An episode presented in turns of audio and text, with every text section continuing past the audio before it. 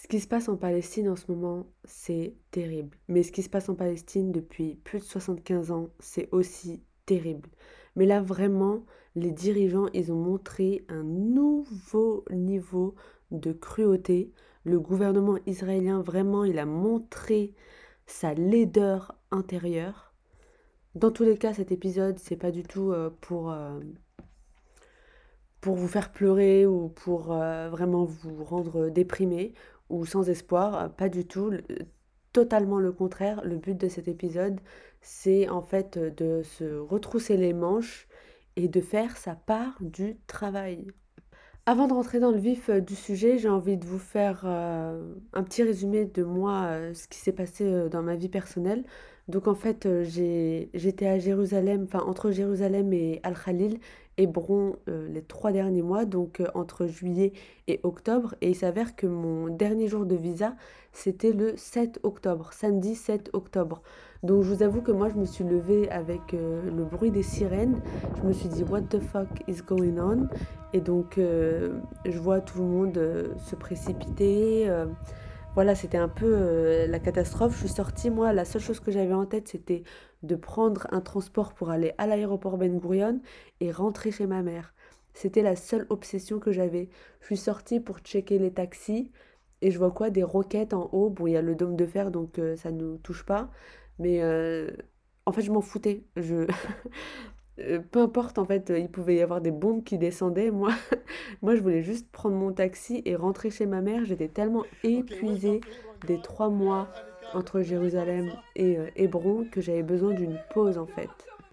Donc, euh, j'ai trouvé mon taxi. Je suis arrivée à l'aéroport Ben Gurion. Il y avait énormément de monde. Par contre, il y avait très, très peu d'élus. Hein, parce que tout, quasiment tous les vols étaient annulés. J'étais un des seuls vols confirmés, en fait. Donc en fait, il y avait beaucoup de monde au check-in, mais alors au moment euh, de l'embarquement, il n'y avait plus personne, c'était libre. Et du coup, au final, les gens, ils étaient tellement stressés, il y avait tellement de gens qui se plaignaient, enfin voilà, c'était euh, compliqué quoi. Les gens, ils étaient énervés de ne pas pouvoir euh, prendre leur vol, que au moment du check-in, en fait, ils m'ont quasiment pas posé de questions sur Ah mais t'as fait, quoi pendant trois mois euh, en Israël. Donc en fait, ils s'en foutaient. J'ai eu quasiment très peu de questions. Et voilà, ils m'ont laissé passer. Ils m'ont fait évidemment... Euh, ils m'ont donné le numéro 6, bon la base, vous n'avez pas besoin de vous inquiéter si vous avez le numéro 6, c'est juste qu'ils vont vous checker euh, un peu plus au cas où vous avez une bombe sur vous, voilà. Et voilà, c'est tout. Et j'ai attendu mon vol et j'étais très très contente de retourner chez ma mère. Par contre, après le lendemain, donc le dimanche, Là, j'ai su que, voilà, enfin, ce qui s'était vraiment passé, euh, donc euh, le Hamas qui est entré euh, sur les territoires occupés sous contrôle israélien. Et j'ai pu en fait mesurer le problème et tous les civils israéliens qui ont été, qui ont été tués. Et là, je me suis dit, waouh, en fait, c'est sûr qu'ils vont réprimer Gaza, mais de la manière la plus barbare. Je savais, je, le savais à ce moment-là, c'était sûr qu'il n'allait pas laisser passer ça et qu'il n'allait pas être euh, là, oh waouh, euh, la justice, euh, ouais, c'est vrai qu'on est en train de les coloniser, ils sont sous blocus depuis plus de 15 ans, c'est vrai qu'on est en train de foutre de la merde. Non, non, je savais que ça va pas être comme ça et qu'ils allaient encore plus les bombarder et en fait profiter de la situation pour possiblement prendre plus de terre ou les terroriser encore plus, quoi. Et dans ma vie personnelle, donc il faut savoir, enfin je sais pas si, enfin il faut, vous n'avez pas besoin de le savoir, c'est pas une donnée importante, mais moi du coup je suis dans une relation avec un Palestinien de Jérusalem, et c'est vrai que notre relation elle a pris euh, un tout autre tournant quoi, enfin c'est plus du tout une relation euh, longue distance euh, normale, c'est une relation longue distance avec un mec de Jérusalem, et clairement ce ne sont pas les plus affectés, mais il y a une grosse répression pour en fait empêcher les résidents de Jérusalem, les Palestiniens, de se révolter. Voilà, direct, dès les premiers jours, ils ont euh, tiré, en fait, il y a des Palestiniens de Jérusalem qui sont morts pour les empêcher de manifester, en fait, pour, euh, voilà, pour les terroriser. Et ils font la même chose dans la West Bank, en Cisjordanie. En fait, ils, ont, ils autorisent les, leurs sous-fifres, les colons en fait qui vivent en Cisjordanie, notamment à Al-Khalil, Hébron, euh, de terroriser la population locale pour les empêcher de manifester en soutien à leurs frères et sœurs à Gaza. Voilà, c'est la technique. Donc bon, du coup, nos conversations tournent autour euh, de ce qui se passe actuellement. Mais bon, voilà, ça fait partie euh, du jeu, j'imagine, quand on date quelqu'un de Palestine. En fait, c'est c'est pas tout nouveau pour moi. Ma relation l'année dernière avec l'autre Palestinien, elle était aussi très très politisée. Donc voilà. Juste là, on est arrivé dans un Why did he like quoi. it? What does he think about Palestinians? I Did you don't. talk? He, You dated him for 10 months and you do- didn't talk about Palestinians? he he tries not to talk about the topic at all. I really don't know. I feel like he probably has a lot of the predictable opinions, but I think a lot of the people here know that like a lot of foreign people don't agree with the Israel. J'ai organisé cet épisode en trois parties. Déjà, on va parler des deux leçons majeures que j'ai apprises à la Holy Land. Ensuite, de euh, ce qui se passe en ce moment dans les médias. Et enfin, comment on peut vraiment être un soutien pour la Palestine. Parce qu'en fait, euh, c'est pas juste un soutien pour la Palestine, c'est un soutien pour tous les peuples opprimés, ainsi que nous-mêmes, nous-mêmes résidant en France. Parce qu'on a aussi des gouvernements de tarés. Enfin, on l'a bien vu pendant le Covid et ça doit absolument changer et on doit absolument faire euh, le travail pour. Parce qu'en fait, le problème, c'est que les gens, ils pensent que tout doit changer d'un coup. Sauf qu'en fait, pas du tout, en fait. Il faut absolument mettre dans sa tête un mindset de long terme. C'est fini, il n'y a pas de oh, tout d'un coup, voilà, Macron, euh, il va avoir un cœur et il va changer les politiques et prendre soin de sa population. Non, non, il faut absolument avoir un mindset de long terme et mettre en place brique par brique la hum, réalité qu'on veut se créer pour nous-mêmes. Voilà, donc c'est ça que je veux que je veux euh, vous faire comprendre euh, dans cet épisode. Et la deuxième chose avant de commencer, c'est que ça n'a rien à voir avec la religion, enfin les religions, euh, ce qui se passe en Palestine, absolument rien, mais vraiment rien. C'est du colonialisme et de l'apartheid. En fait, Israël, c'est un, un produit de l'Occident. C'est, ça a été réfléchi par des, par des colons de l'Occident, en fait, euh, les Britanniques, les Français, les États-Unis. Voilà, en fait, ils ont euh, réfléchi à comment, en fait, euh, importer leur colonialisme au Middle East. Et il y avait le peuple juif qui voulait maison. Et du coup, ils ont combiné les deux. Et maintenant, plus personne ne parle parce que c'est un sujet compliqué. Mais bon, ça, on va en reparler un peu plus tard. À l'heure actuelle, j'ai passé un peu plus de huit mois en Palestine, à la Holy Land. Donc j'ai pu en déduire euh, deux leçons. Moi personnellement, bon, huit mois, ça peut être beaucoup comme ça peut ne pas être assez pour euh, comprendre euh, tout ce qui se passe. Mais en tout cas, moi, de ma propre opinion aujourd'hui, il y a deux leçons majeures que j'ai comprises. Déjà, euh, il faut savoir que Jérusalem, c'est un des chakras de la Terre, euh, avec, les, avec le Sinaï et les pyramides de Giza. Donc c'est le troisième chakra. C'est le chakra de la parole et de l'expression de soi. Et c'est un truc de fou. En fait, les deux communautés là, les communautés palestiniennes et les communautés israéliennes juives, ont un chakra de la gorge vraiment euh, surpuissant, quoi. C'est un truc de fou. En fait, quand je parlais avec des Israéliens juifs, ils n'ont absolument pas peur de me dire ce qu'ils pensent des Palestiniens et de ce qu'ils pensent en fait euh, de la situation, même s'ils savent que moi je suis euh, franco-tunisienne et que j'ai possiblement un parti pris pour euh, les Palestiniens. Donc en fait, ils s'en fichent de comment je vais me sentir. Mes émotions ne me regardent que moi. Et en soi, c'est vrai, hein, vous n'avez pas à avoir peur de dire euh, ce que vous pensez. Si une personne est trigger par ce que vous dites, eh ben c'est son problème à elle. Après, je dis pas que on peut pas y mettre les formes, évidemment. Moi, je suis balance hein, en astrologie védique. Enfin, de toute façon, je suis ascendant balance dans les deux. Donc, euh, je suis assez euh, diplomate. Mais en fait, ils ne vont pas avoir peur d'exprimer leur vérité. Et les, les religions euh, juives, chrétiennes et musulmanes sont très visibles en fait. Ça, c'est un truc aussi qui m'avait assez changé en fait de l'Europe, c'est que les religions, on les voit. Quelqu'un qui est juif, on va le voir, que ce soit un homme ou une femme. Une personne musulmane, on va aussi la reconnaître, que ce soit un homme ou une femme. Un homme un peu moins parce que ils portent pas tous la barbe, mais en général, bon, on peut voir par déduction. Et les chrétiens, pareil, ils ont ils ont en fait leur leur croix et et parfois ils portent un voile et euh, voilà, ça, ça dépend en fait euh, de quel courant ils suivent. Donc c'est... En fait, ils expriment leur vérité et ça c'était vraiment impactant et moi ça m'avait dit... En fait, en fait ça m'avait permis de comprendre que, ok, je vais être rejetée si je me montre telle que je suis complètement, si je me mets à nu, parce que en fait, si par exemple je me mets à porter le voile, en tant que musulmane, et eh ben forcément, il y a des gens qui vont m'associer plein plein de choses, surtout en France. Et en fait, il va falloir accepter le fait de ne pas être accepté par tout le monde, et ça c'est ok, et que des gens puissent projeter sur moi leurs préjugés, mais en même temps, je sais que j'ai une communauté qui m'empower, qui me donne du pouvoir et qui me montre qu'en fait je peux faire plein de choses. Voilà. Et ça m'a fait aussi penser beaucoup aux, aux- aux étiquettes en fait euh, qu'on se mettait euh, en France, surtout. En fait, en islam, les la seule étiquette qu'on a, c'est l'étiquette du croyant. Et le croyant, il croit en fait.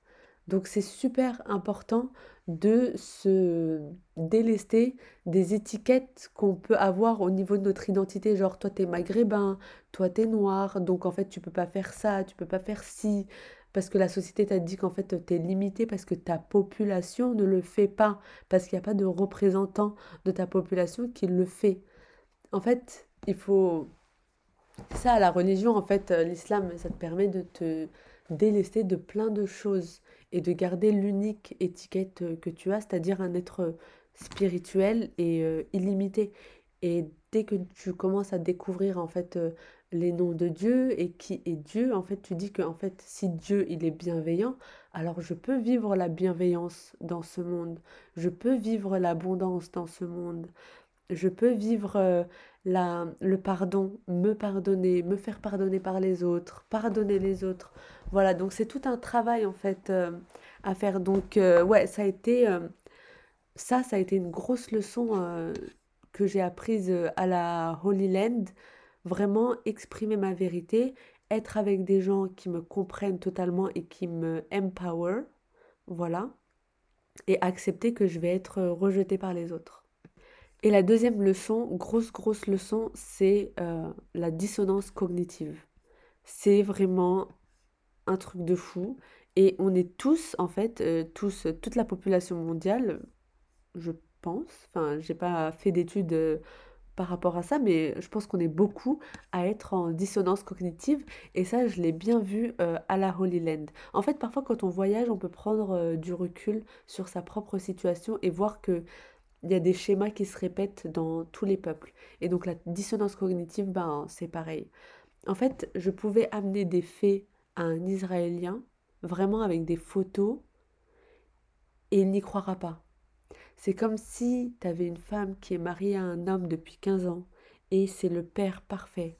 Il a été, genre vraiment, il lui dit les plus belles choses tous les jours, vraiment le mari parfait, et qu'un jour une femme lui dise voilà, en fait, euh, je te, ton mari te trompe avec moi avec photo à l'appui, à l'appui, la femme ne va pas y croire parce qu'en fait son cerveau il va la protéger. Elle s'est tellement créé une histoire sur son mari que tous les faits, euh, même les preuves tangibles, elle ne, elle ne va pas y croire. Elle va continuer sa vie comme si de rien n'était. Et en fait, euh, on est tous à vivre en dissonance cognitive. Et je pense que en Israël, c'est pareil. Ils vivent en dissonance cognitive. En fait, ils ont dans leur tête que l'armée d'occupation les protège, qui sont venus ici pour retrouver la terre de leurs ancêtres, Moïse, tout ça, tout ça. Et en fait, peu importe ce que fait de mal leur gouvernement, ils n'y croiront pas parce que dans leur tête, ils ont été sauvés de la Shoah et ils sont là pour, en fait, euh, ils sont le peuple élu qui doit vivre ici, peu importe s'il y avait un peuple euh, avant.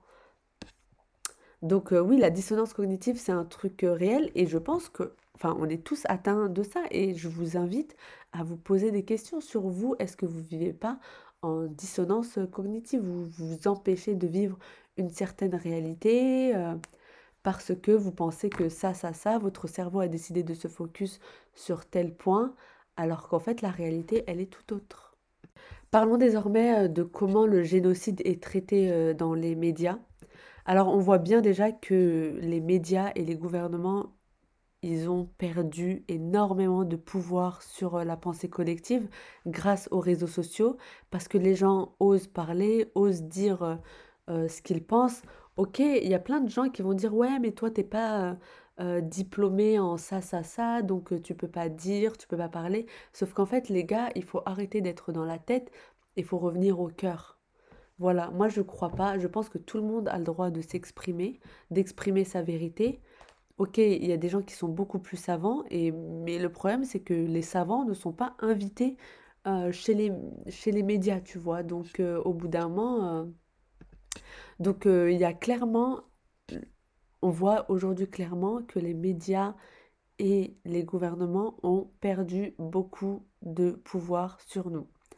La deuxième chose que j'ai comprise de cette euh, situation, c'est que le monde occidental et la France en particulier a un gros ancrage sur le mot terrorisme. Alors pendant des années, euh, il y a eu des attentats, donc voilà, ils ont commencé à introduire le mot terrorisme dans le langage. Et en fait, à partir du moment où Israël a utilisé le mot terrorisme, alors en France, ils l'ont repris et ils ont, genre, toutes, enfin, les boomers, quoi, ou les gens euh, qui ont créé un gros ancrage sur ce mot, ils se sont directement ralliés sur euh, l'histoire euh, que racontait, enfin, sur la propagande pro-israélienne, quoi, parce que en fait, euh, ils ont dit, ah, en France, on a du terrorisme, alors ok, il faut aussi se battre contre le terrorisme euh, en, en, Palestine occupée, quoi, chez l'État colon. Parce qu'en fait, pour eux, ils, ils, assimilent, enfin, ils pensent que c'est la même situation, sauf qu'en fait, euh, non, c'est un problème de colonialisme. Il y a tout un contexte derrière. Donc voilà, ça a été très révélateur de comment la population française a été a un gros ancrage psychologique sur le mot euh, terrorisme. Le problème, c'est que le terrorisme, il est aussi institutionnalisé. Et ça, ils ne nous l'ont pas appris, les gouvernements euh, français. Il n'y a que un terrorisme, c'est ce, euh, c'est un groupe de barbares musulmans, arabes, voilà, c'est la seule forme de, de terrorisme. Sauf qu'en fait, on voit bien que les Français et le monde occidental voient encore les gouvernements comme une sorte d'autorité, même si ça perd du pouvoir. Hein. Je, enfin, je le vois et je le ressens, et même moi dans mon propre chemin, c'est que l'autorité des médias et des gouvernements est en train de diminuer et j'espère vraiment que les gens commencent à comprendre que la seule autorité qu'il y a dans ce monde, c'est Dieu. Le troisième point, c'est l'arrogance des Français euh, qui veulent rester neutres et qui appellent à rester neutres, à ne pas dire euh, ce qu'ils pensent parce que c'est un sujet compliqué, ou sinon maintenant ils sont en train de dire euh, nous voulons la paix, comme si c'était deux gamins qui étaient en train de se chamailler en fait au Moyen-Orient. Ok, calmez-vous les gars, sans prendre en compte tout le contexte en fait. Ok, les Palestiniens veulent aussi la paix, hein. Je veux dire, euh, les Arabes, les musulmans en général, ils veulent aussi la paix. Ce ne sont pas des barbares, hein, ok D'accord Ils veulent la paix, mais ils veulent la paix euh, sous certaines conditions. En fait, ils veulent arrêter le colonialisme et le système d'apartheid. Ok, vous arrêtez tout ça, euh, nous, on veut la paix. On veut vivre en paix. Ils veulent vivre en paix avec, avec les juifs, avec les chrétiens. Enfin, il n'y a aucun souci. La paix, ce n'est pas, ce n'est pas les blancs qui ont le monopole dessus.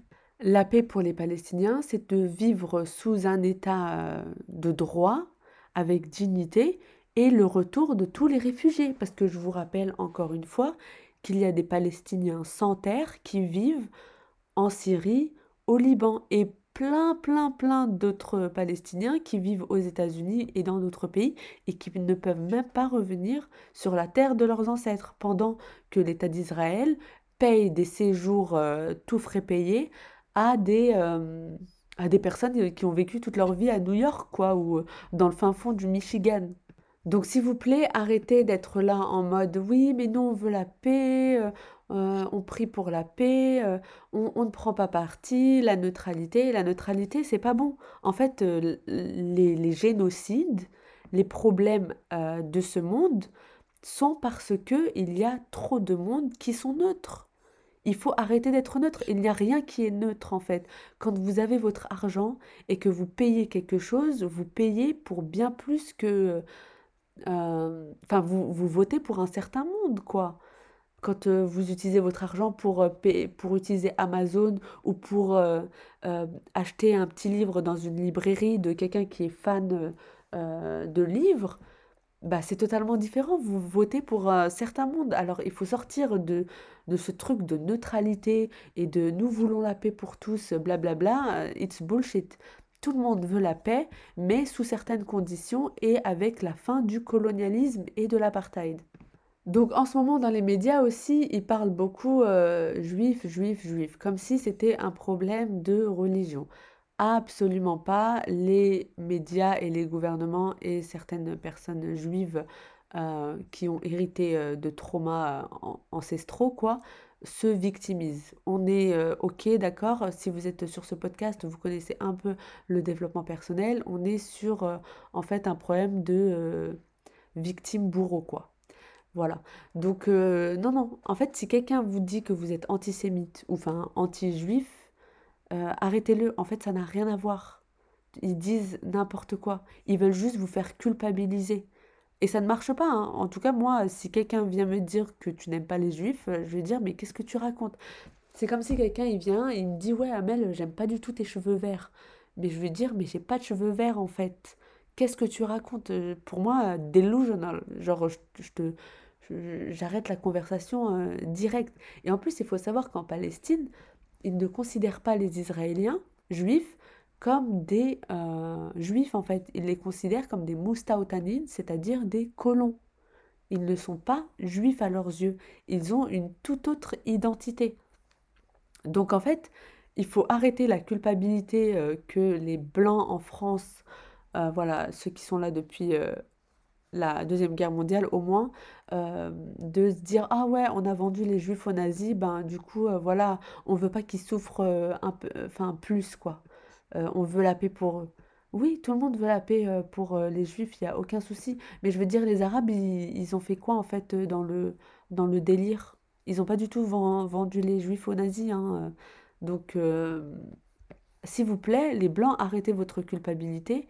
Tous les Juifs peuvent très bien vivre en diaspora, il n'y a aucun souci. Ils peuvent très bien vivre aussi en Palestine, il n'y a aucun souci. Mais juste, il faut arrêter la colonisation, quoi et arrêter de faire croire, enfin arrêter d'opposer les musulmans aux juifs. C'est, n'importe quoi. Voilà, ne cédez pas à la culpabilité qui peuvent euh, euh, vous, euh, à laquelle ils peuvent vous faire euh, croire, quoi. Un élément important, c'est qu'on vous fait croire que tous les Israéliens juifs sont pro-Netanyahou. Alors que pas du tout, le pays n'a jamais été aussi divisé. Mais bon, ça, ils ne vous le montreront pas à la télé parce qu'ils veulent créer une certaine unité. Sauf qu'en fait, le gouvernement israélien, c'est lui qui est à l'origine, avec bien évidemment ses potes euh, les USA et euh, l'aide de de la France et des British, ils sont à l'origine de tous les problèmes, à la fois pour les Israéliens juifs et pour les Palestiniens, surtout pour les Palestiniens. Bon, les Israéliens, voilà, ils sont euh, mis euh, en chair à canon, quoi. Ils sont utilisés pour, euh, pour légitimer euh, l'offensive, enfin le génocide qu'ils sont en train de commettre.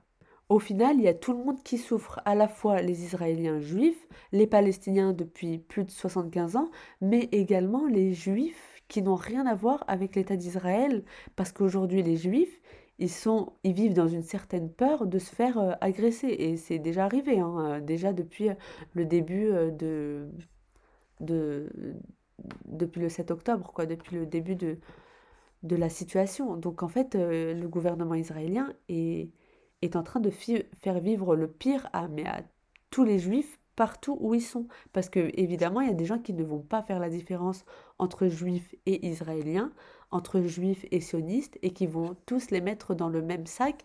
Et avec les médias qui font croire qu'il y a une certaine unité du peuple juif et des Israéliens, alors là, les gens, ils vont, ils vont, ils vont faire des choses horribles, quoi. La situation vraiment gravissime euh, en Palestine, elle a permis de montrer en fait, euh, enfin de faire un, de d'éveiller les consciences encore plus quoi. Déjà que les gouvernements et les médias avaient perdu beaucoup de force avec le Covid, mais alors là, c'est de pire en pire quoi. Et je pense que les gens, ils veulent vraiment mettre en place des actions sur le long terme. Et comme je vous le disais au début du podcast, le problème de la Palestine, c'est pas juste un problème de, de Palestiniens, c'est un problème de toute l'humanité. Et si on veut se défaire de, du pouvoir que les gouvernements peuvent avoir sur nous, parce qu'ils vont augmenter hein, le contrôle sur nous, sur toi là qui m'écoute, sur moi, ils vont tenter d'augmenter. Mais on peut se créer une nouvelle réalité en dehors de leur... Euh, de leur contrôle. C'est totalement possible, mais sauf qu'il faut se réveiller maintenant et il faut penser long terme. Ne croyez pas que du jour au lendemain, vous allez sortir de la euh, de l'autorité en fait euh, du gouvernement. Déjà moi ça fait des mois que je travaille mon rapport à l'autorité et je pense que j'ai fait beaucoup beaucoup de de progrès, mais je pense que c'est facilité pour moi quand je vis euh, avec les Palestiniens ou dans le monde arabe parce qu'ils ont un rapport à l'autorité très très différent. Et quand je reviens en France, c'est beaucoup plus compliqué parce que le gouvernement est dans le paradigme, il est encore trop vu comme euh, l'autorité majeure, euh, voilà, c'est le gouvernement qui donne, blablabla. Mais bref, vraiment, je vous invite à penser long terme et à mettre les premières briques de votre liberté dès à présent et commencez par euh, vous-même. Mais de toute façon, ça, ça me fait une chouette euh, transition pour le, la, la, troisième et dernière partie sur comment soutenir la Palestine, tous les peuples opprimés et soi-même. Bienvenue à Dandara, ta paix est une denrée rare, leur cours à la comparable, on rappe l'amour, on rappe la rage, une guerre contre un temps, c'est toujours pas équitable, leur cerveau aurait juste la taille d'une équipa, sur nos quotidiens, on est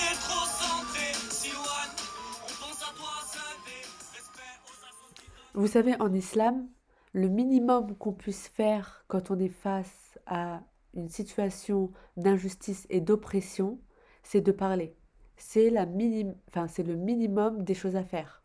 Donc en fait, parler de ce qui se passe en Palestine pour tous les peuples opprimés, c'est super important. Arrêtez de penser que vous n'êtes pas important. Si vous pensez que vous n'êtes pas important, suivez une thérapie.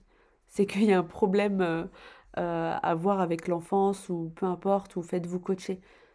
Vous, vous devez absolument arrêter de croire que vous êtes une seule personne. On ne vote pas euh, de manière matérialiste, comme en démocratie, comme ce qu'ils veulent nous faire croire. On vote avec son aura. Les prophètes, tous les grands prophètes, ils ont pu impacter des gens parce qu'ils avaient une aura très très forte, un cœur surpuissant. Donc c'est ça que vous devez travailler et non pas moi je suis une personne parmi tant d'autres. Non, pas du tout.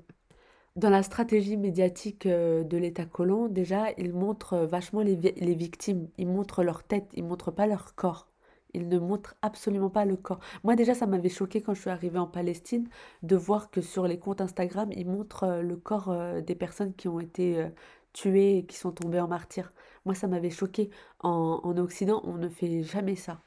Et en fait, c'est je me dis que les Palestiniens et les peuples du Sud global se tirent un peu euh, une balle dans le pied dans ça, parce qu'en fait, ils ne montrent, ils n'humanisent pas euh, les personnes qui sont tombées en martyr. Ils ne montrent pas qu'ils avaient un travail, qu'ils avaient des idées, qu'ils avaient une famille, qui, étaient valuable, qui ont, qui ont impacté en fait euh, leur communauté, euh, la société. Voilà, en fait, ils ne montrent pas ça, alors qu'en fait, les Israéliens, ils montrent ça, ils montrent à quel point les personnes qui sont mortes, qui ont été tuées, euh, avaient une place importante et que c'est une grosse perte pour, pour le monde.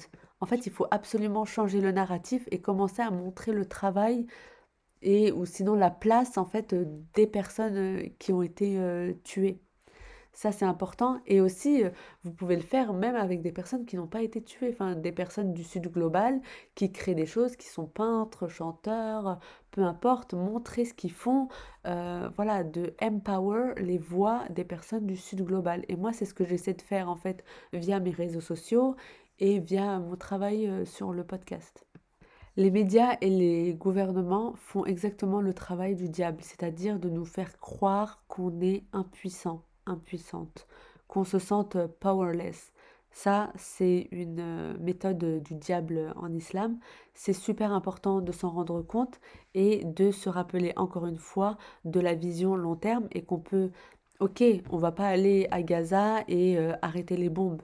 Évidemment, ça va pas être euh, trop possible. Par contre, qu'est-ce que toi tu peux faire à ton échelle pour toi-même te libérer du système et avoir et de pouvoir empower la voix des Palestiniens pour qu'en fait plus de personnes euh, comprennent ce qui se passe? Parce que le problème, c'est pas les gens qui, voilà, comme je vous disais, qui sont complètement en dissonance cognitive et qui pensent que le gouvernement israélien les protège. D'ailleurs, what the fuck Pourquoi en 2023, il y a encore des gens qui pensent qu'il y a un gouvernement qui les protège? Bon, ils sont pas tous comme ça, heureusement. Mais en fait, de, de faire euh, changer d'avis ceux qui sont neutres et qui continuent à croire que euh, voilà, ils se battent pour la paix et que c'est un, un, combat compliqué, blablabla. Non, non. C'est les personnes neutres qui doivent absolument euh, changer la balance et venir euh, du bon côté de l'histoire, c'est-à-dire du côté des Palestiniens et du côté de la fin du colonialisme mondial, quoi. Évidemment, pour pouvoir euh, porter sa voix, il faut absolument prendre soin de soi. Euh, le fait de prendre soin de soi, même dans ces moments-là, ce n'est absolument pas égoïste. C'est super important parce qu'il faut absolument être clair d'esprit, il faut continuer à s'éduquer, il faut continuer à être une meilleure personne. En fait, on le voit bien avec Bassem Youssef, donc euh, le présentateur égyptien super connu qui aujourd'hui fait du stand-up aux États-Unis. Ce mec, ça fait des années qu'il se et qui touche euh, en fait la population arabe. Les Arabes le connaissent euh, très très bien. En fait, dans le monde arabe, il est très connu. Moi, je ne le connaissais pas, je l'ai découvert en même temps que le monde entier. Et il a fait une interview avec euh, Pierce Morgan et il est partout sur TikTok. Et en fait, il a utilisé ses dons, ses talents, voilà, l'humour qu'il a pour impacter les gens au niveau mondial. That they are the victim? Is, dealing with Israel is so difficult. It's like being in a relationship with a narcissistic psychopath. He f you up and then he makes you think it's your fault. All right, you look at Israel as Superman, but they're really homelanders. Wallah, they are like they are shooting fish in a barrel and they are annoyed with the splashes. Donc vous, c'est le moment de développer vos talents. Arrêtez de vous focus sur vos, vos points faibles. Concentrez-vous sur ce que vous savez faire, sur euh, sur euh, ce que vous connaissez, sur euh, les choses qui sont faciles pour vous, afin de pouvoir euh, les transmettre, que ce soit peut-être, enfin transmettre vos idées, que ce soit via la peinture, via le chant, via le podcast, via peu importe votre, votre manière de créer, même vos enfants. Voilà, si vous avez des enfants, les enfants sont aussi une création et c'est une très très grosse création. Donc lancez vos projets, faites de belles choses. Et là, vous allez vraiment pouvoir avoir un impact sur le monde entier, quoi. Pas juste sur vous. Et n'oubliez pas que si vous ne créez pas, en fait, vous, c'est pas juste vous, vous, vous rendez un, vous ne vous rendez pas service. Vous, en fait, ne rendez pas service à tous ceux qui pourraient bénéficier de vos talents. Et il y a des gens qui en ont besoin, ils ont besoin que vous leur euh, donniez espoir, que vous leur montriez, que c'est possible, que vous les fassiez sourire. Voilà, c'est aussi de la charité en islam. Hein. Faire sourire quelqu'un, c'est aussi de la charité. Évidemment, je ne pouvais pas faire un épisode de podcast sans parler d'argent. Bah, pas évidemment, parce que c'est juste euh, là maintenant que je commence à parler d'argent. Parce qu'en fait, euh, ces derniers mois, je me suis rendu compte à quel point l'argent était super important. En fait, utilisez votre argent pour euh, soutenir des belles initiatives et des belles créations. Voilà, arrêtez euh, avec les grandes marques, surtout les grandes marques en fait euh, qui aident, qui soutiennent l'État colon. Voilà, boycotter ces marques. Il y a le BDS qui fait, qui a mis une liste et vous n'êtes pas obligé en fait de toutes les boycotter d'un coup. Vous pouvez boycotter petit à petit. Commencez en fait à cultiver ce mindset du petit pas en fait. Arrêtez de ça, c'est un, piège du diable, un piège des gouvernements de nous faire croire que c'est all or nothing. Non, la stratégie des petits pas. Et commencer à, commencer à, vous éduquer financièrement, moi, c'est un, gros sujet euh, euh, pour ces prochains mois. Je vous en ai parlé dans un épisode de, podcast euh, précédemment. Donc voilà, de comprendre en fait comment je dépense mon argent, à qui je le donne et comment je crée de l'argent, blablabla. Bla, bla, bla. Et évidemment, le dernier point, c'est de se concentrer sur sa foi, voilà, d'enlever toute autre euh, autorité et de garder que Dieu en fait euh, dans son cœur. Et c'est à Dieu qu'on euh, rend des comptes. Et en fait, si vraiment on avait Dieu dans, notre cœur, on comprendrait qu'aujourd'hui, c'est vraiment un, génocide qui est en train de se passer. Et c'est pas du tout un combat contre le terrorisme. Enfin, je veux dire n'importe quel être humain qui est connecté à son cœur, il comprend qu'il y a un truc euh, qui va pas. Donc euh, Dieu, il ne veut pas qu'on soit hopeless, donc euh, sans espoir, et il veut absolument en fait qu'on ait un shift dans nos consciences et qu'on se relie à, lui et qu'on est powerful, qu'on a un impact sur le monde et c'est à lui qu'on peut demander. Donc continuez à prier pour nos frères et sœurs à Gaza, aux Palestiniens, à tous les peuples opprimés. Voilà, c'est super important parce que c'est là où le diable ne peut pas nous attaquer, c'est dans, dans nos demandes. Et peut-être que Dieu, il va se dire, ok, elle est en train de prier pour euh, euh, la libération de tous les peuples opprimés, eh ben je vais l'aider à se libérer elle-même. Peut-être que je vais lui dire, ah voilà, tu as une idée de création d'entreprise, ou peut-être que tu peux euh, montrer tes, tes peintures, voilà, en fait, c'est comme ça, possiblement, que Dieu, il va vous répondre. Parce que en vous libérant vous-même, vous libérez les autres également, parce que vous pouvez les impacter. Voilà, c'est tout pour euh, cet épisode. J'espère qu'il vous aura intéressé et qu'il aura été euh, impactant. Et je vous dis à bientôt pour un autre épisode un peu plus joyful, j'espère. Vraiment, je prie, je prie, je prie fort pour euh, l'arrêt, pour un cessez-le-feu, parce que c'est vraiment le, le truc le plus urgent hein, aujourd'hui. I'm 23 years old. Bye. I didn't ever wake up one day. I didn't hear like some news from they take this, they do here, they damage here, they something. Because you are Arabs, and you have to understand this. When we say Nakba, that we say Nakba about what when 1948, okay? But every each day until today we have Nakba here. Every each single day.